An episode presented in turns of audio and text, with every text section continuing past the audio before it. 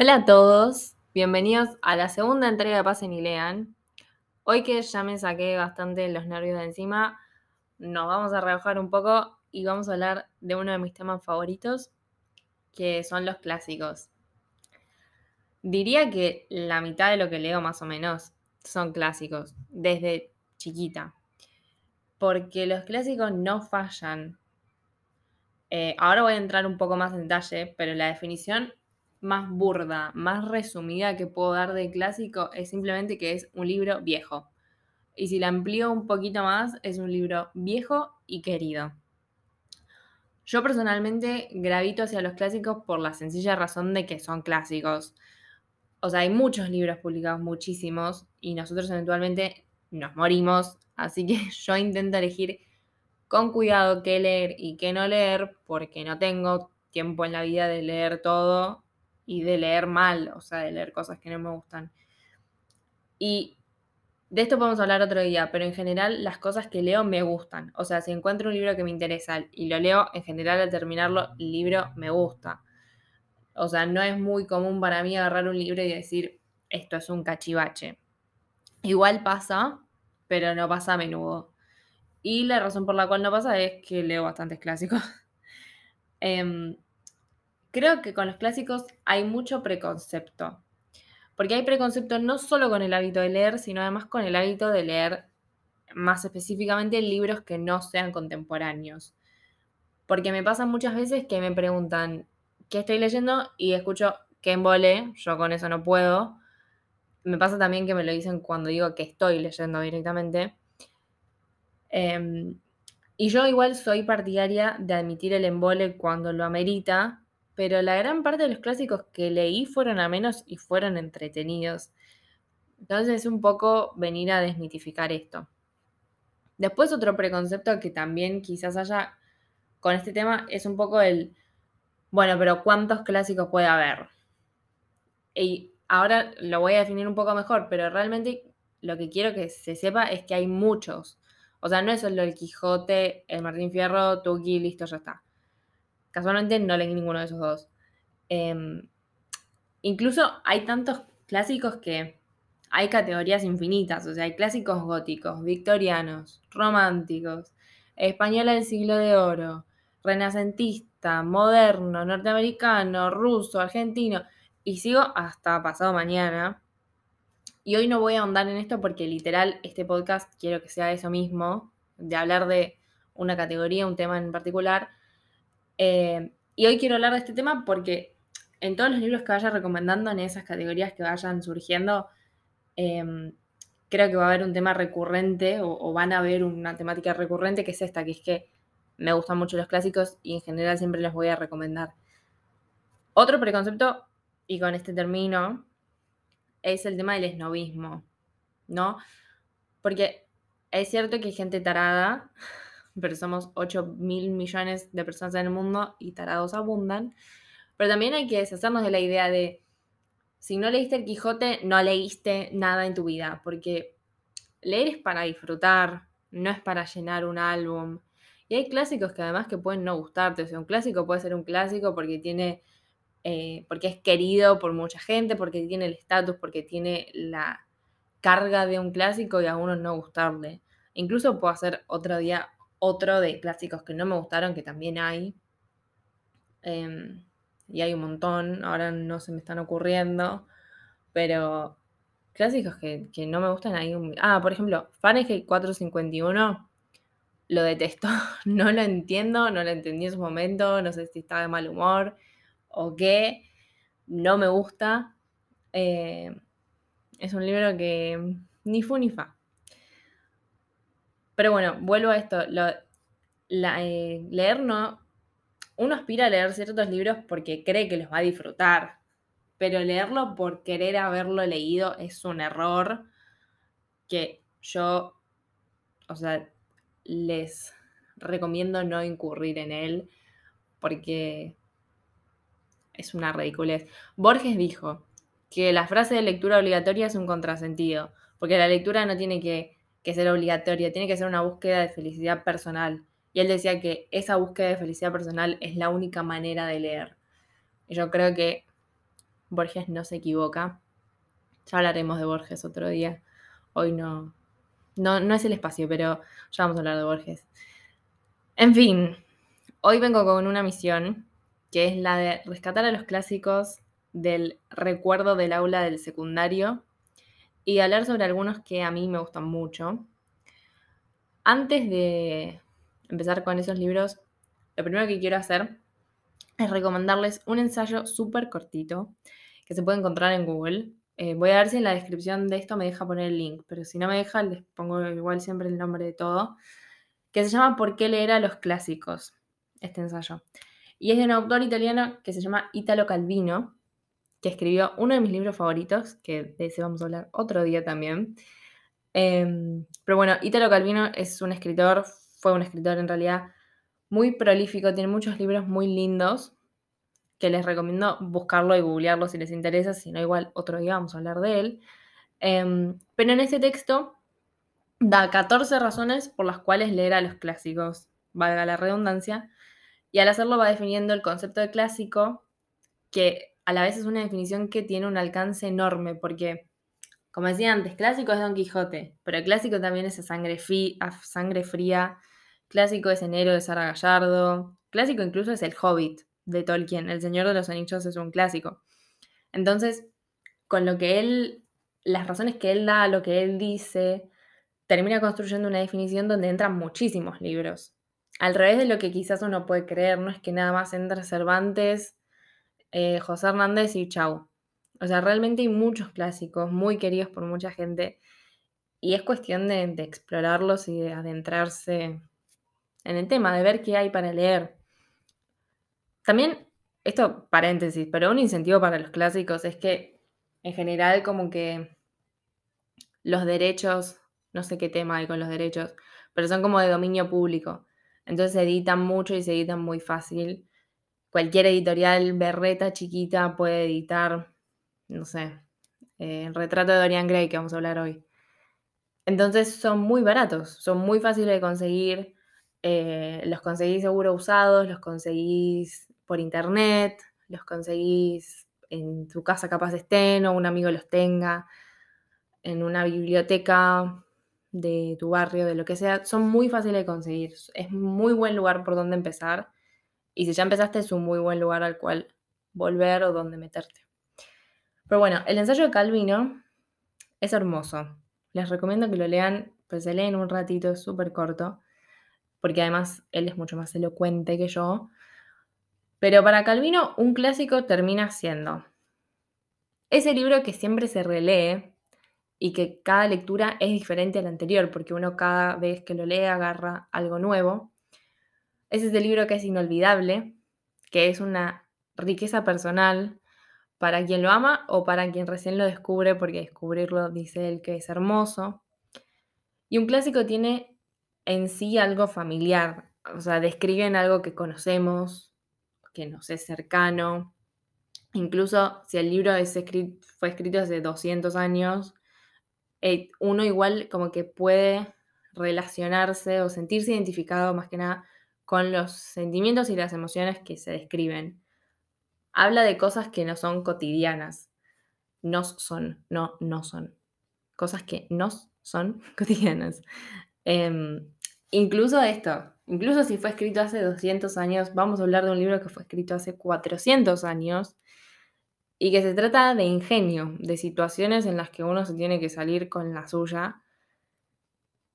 Y creo yo que eso es algo que, o sea, todos en algún momento vivimos, todos en algún momento tenemos que escaparnos de alguna situación así y uno, o sea, pasan los años y sigue aplicando, por más que el contexto sea otro, por más que las formas sean otras, la experiencia básica de un clásico no, no, no, no pierde vigencia, no, no expira, no vence.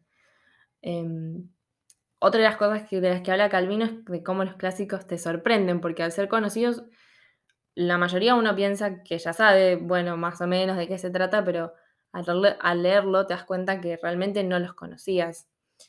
Em, Y por eso también dice que un clásico es un libro que no te es indiferente, porque en sí contiene sentimientos como comunes a la humanidad, porque esto de generación tras generación uno sigue refugiándose en ellos.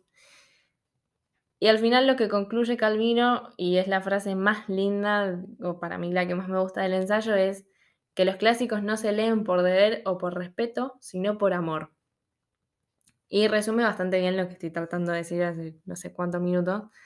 Así que cuando tengan un ratito, léanlo porque realmente les va a dar ganas de leer. Y es un ensayo hermoso. Y capaz les da ganas también de leer a Calvino, que es un tipazo. Eh, muy gracioso, muy simpático todos sus libros.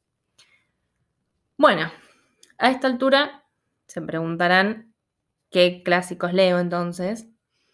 Y por eso vengo aquí con mis humildes recomendaciones Em, hoy voy a recomendar algunos más bien generales. O sea que para mí caben en la categoría de clásico, pero quizás no tanto en otra. Porque más adelante quiero hablar, por ejemplo, del género policial, de literatura argentina, rusa, de terror. Entonces no quiero quemar ahora libros que quiero usar como ejemplos como más exponentes de temas más adelante diferentes. Así que para mí estos son clásicos a secas, pues sobreviven en el tiempo y para mí eso es lo que no falla de clásico. O sea, si mucha gente lo lee a lo largo de mucho tiempo, en tantas épocas, algo tienen que tener. Así que bueno, van a ser cinco y los voy a ir nombrando en orden de publicación. Así que empiezo con el más viejo y termino con el más reciente. Eh, también intenté que no sean los conocidísimos de siempre para variar un poco. En fin, empezamos con el primero. El primero se publicó en el año 1600, o sea, hace más de 400 años, y se llama El Mercader de Venecia.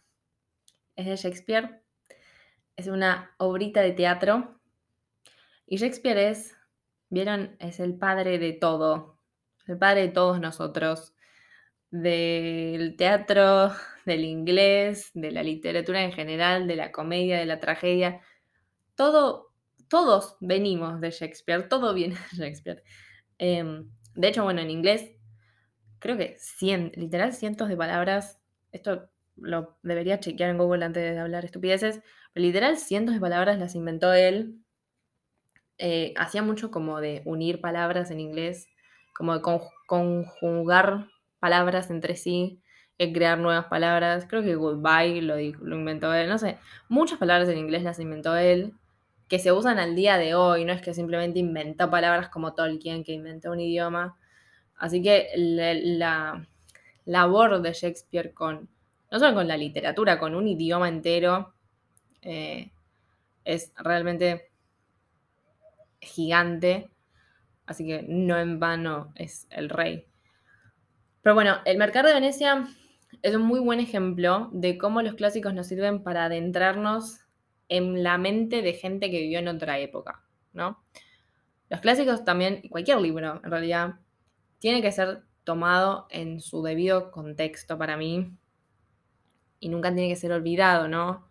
El Mercader de Venecia tiene algunos tintes polémicos, cuando lo lean se darán cuenta, no voy a entrar en detalle ahora, pero también tiene que ser tenido en cuenta el contexto de la época. O sea, esto fue escrito en el año 1600 y obviamente no puede ser juzgado con la misma vara con la que se juzga algo publicado en 1700, en 1800, en 1900, en 2000, ahora. Eh, así como eso como un disclaimer para cualquier cosa que lean siempre, que es investigar un poco el contexto, tener en cuenta el contexto. Por eso a mí me gusta buscar siempre el año de publicación de algo, porque eso un poco te pone en situación con lo que te estás por encontrar. Bueno, las obras de Shakespeare en general tienen bastantes personajes. A veces eso lo hace un poco difícil de seguir porque tenés que estar viendo la primera página que es donde está la lista de los personajes. Pero en este caso esto es más sencillo porque no tenés que seguir a tantos personajes acá. La obra se trata de un hombre llamado Basanio, que es un noble medio caído en desgracia, que no tiene mucha plata, no tiene un mango, y quiere seducir a una noble que es muy rica que se llama Porcia. Como no tiene plata, le pide prestado a su amigo Antonio, que es un mercader, en Venecia, de ahí viene el nombre, que tiene barcos, que tiene mucha plata, qué sé yo. ¿Y qué hace su amigo Antonio? Como tiene toda la plata metida en barcos que están lejos, va y le pide plata a Shylock, que es un usurero conocido suyo. Shylock, se, o sea, es prestamista, se dedica a prestar plata. Y le dice, bueno, te presto la plata que vos me pedís, que Antonio no la iba a usar para él mismo, la va a usar para su amigo Basaño, bajo una condición, que si vos, Antonio, no me pagás a término, me pagas a mí con una libra de tu carne. O sea, te mato, básicamente. La condición es esa, que le tiene que dar una libra de su propia carne. Después no voy a spoilear, básicamente el argumento es ese. A la vez en paralelo hay otro como juego de ingenio porque Porcia, que es la chica a quien quiere seducir Basaño, tiene como una condición también de, bueno, me voy a casar con el que gane esta mini prueba. Entonces ahí también hay otro juego de ingenio. Es un libro muy inteligente, muy entretenido. Y al ser una hora de teatro es súper cortito, se lee rápido y se entiende muy bien. Em, es muy bueno porque los personajes se tienen que valer mucho del argumento para zafar de situaciones. Entonces, tenés que tener mucho ingenio, además de talento para escribir algo así. Es muy bueno desde el punto de vista como legal, por esto del argumento que empiezan todos a, construir para zafarse. Así que posta está muy recomendado, es muy divertido de leer. Es Shakespeare y es re divertido de leer. Y de las que leí, es mi comedia favorita de Shakespeare. Eh, Shakespeare tenía comedias, tragedias, Después tiene una serie de obras de teatro que son como históricas. Y después tiene varios sonetos. De las comedias es mi favorita, definitivamente. No leí todas, pero las que leí es mi favorita. Es un libro que leí hace muchísimo aparte y hace poco lo mencioné, me volvió a la mente y me acordé lo bien pensado que está. Y también hay una peli que está al Pacino, que es muy muy buena para cuando lo terminen de leer. Bueno, el segundo, el segundo libro es mi, uno de mis favoritos de la vida. Fue publicado en 1862 y ahora que preparé esto y que me puse a leer un poco sobre el libro, me acordé lo excelente que es este libro. No me lo había olvidado, pero me dieron muchas ganas de volver a leerlo. Es Los Miserables de Víctor Hugo. Es como leer mil libros al mismo tiempo. Es una sucesión de historias, de vidas, todo está conectado con todo. Y no le puedo hacer justicia y describir lo mejor, lo, excelente que es. Em, pero bueno, voy, a tratar. Para mí, si hay un libro en el mundo que, que, yo leí que describe la condición humana, o sea, que escribe lo que es ser humano, es este libro. Em, bueno, está ambientado en la Francia post-revolución, porque empieza en 1815, y es la historia de varias personas a la vez, pero arranca por la historia de Jean Valjean, que es un convicto que pasó 19 años preso porque robó un pedazo de pan para alimentar a sus sobrinos que estaban pasando hambre, y sale de prisión y tiene que reinsertarse en la sociedad que se reinserta en una sociedad de marginados, porque teniendo en cuenta el contexto y la miseria que lo rodeaba, tampoco que sale y se va a Disney. Eh, pero bueno, hace lo que puede. En paralelo a la reinserción, ponele, de Jean Valjean, porque le empieza a ir un poco mejor, claramente si sale de la cárcel ya está mejor que antes, pero después va como progresando gracias a varias personas con quienes se encuentran en el camino ni siquiera voy a hablar de esto, pero hay muchos personajes y no me quiero meter en eso. Pero es como la. E, es como el, progreso, ¿no? La vida. algunos les va bien, algunos les va mal, algunos crecen, otros al revés.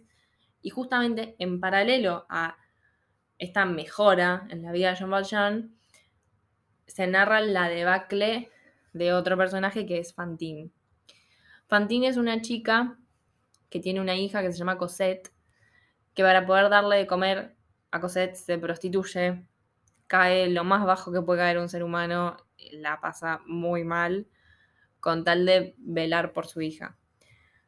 Em, es muy dura esa parte, pero en el medio los caminos de Fantine y Jean Valjean se terminan cruzando, así que eh, ahí está como muy bueno porque se empieza a conectar.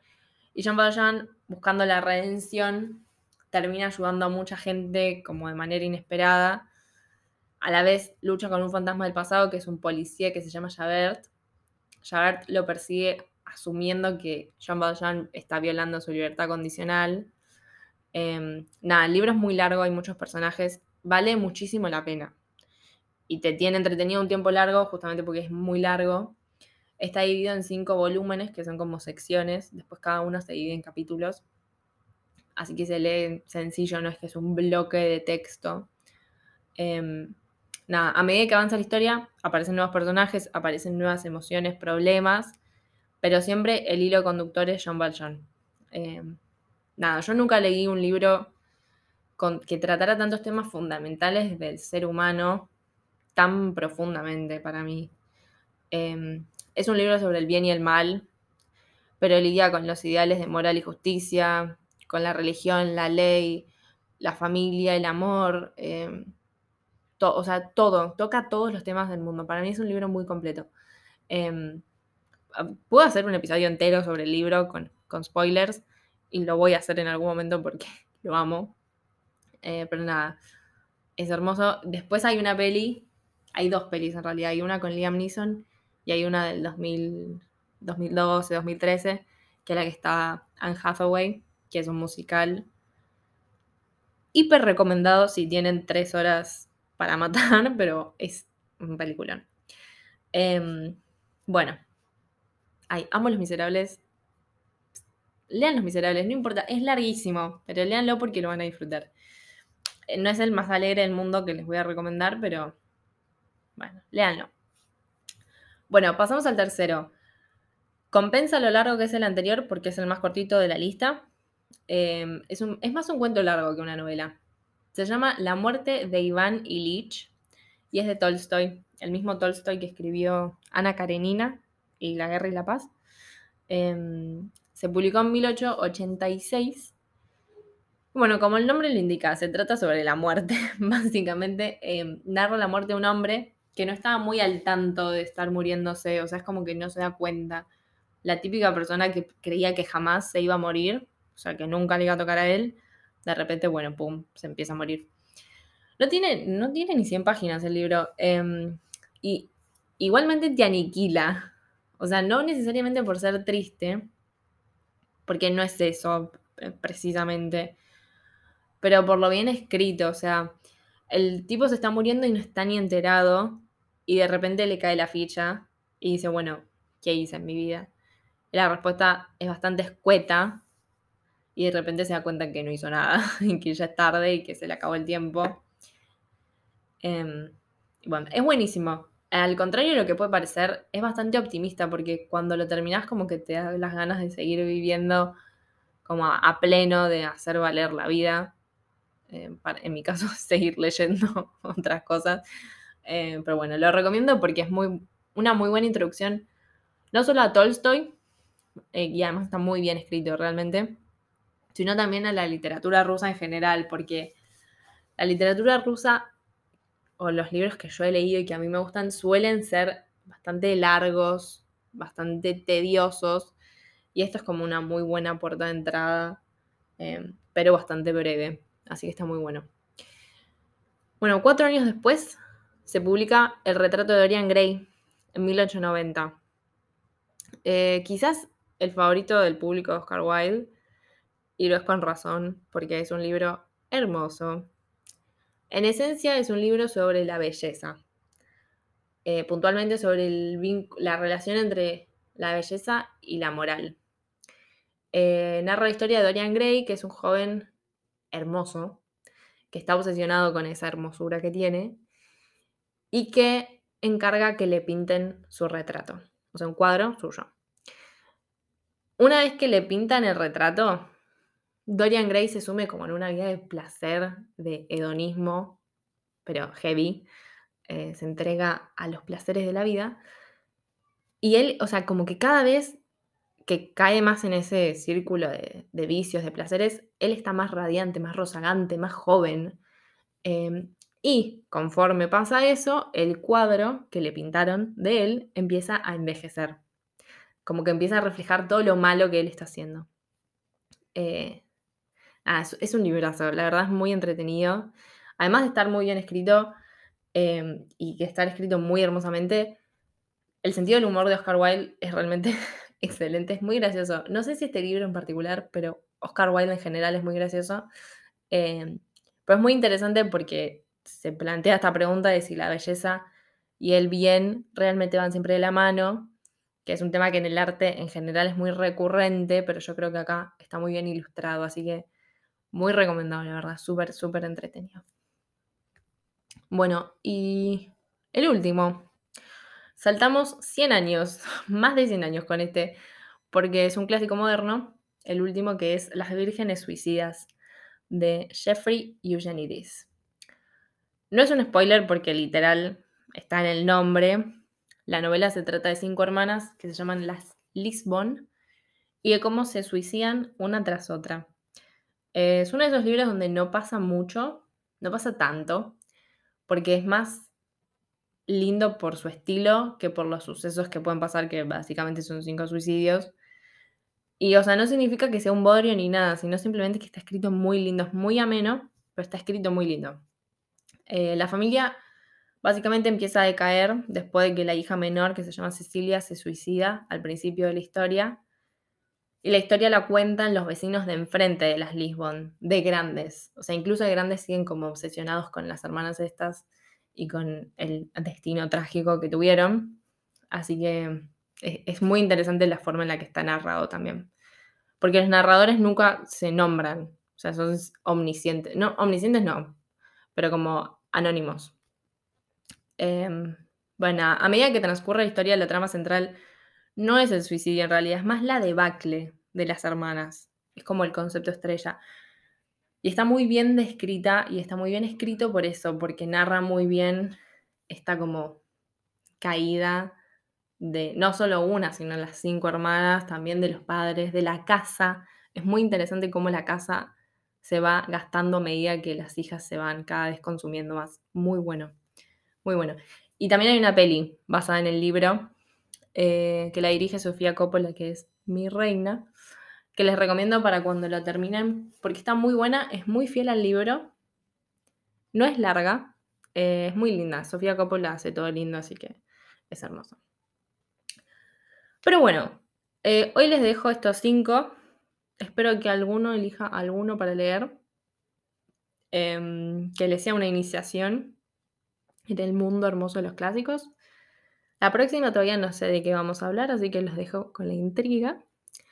Eh, pero bueno, les mando un beso hasta la próxima, espero que lean mucho y que tengan unos días muy pero muy lindos.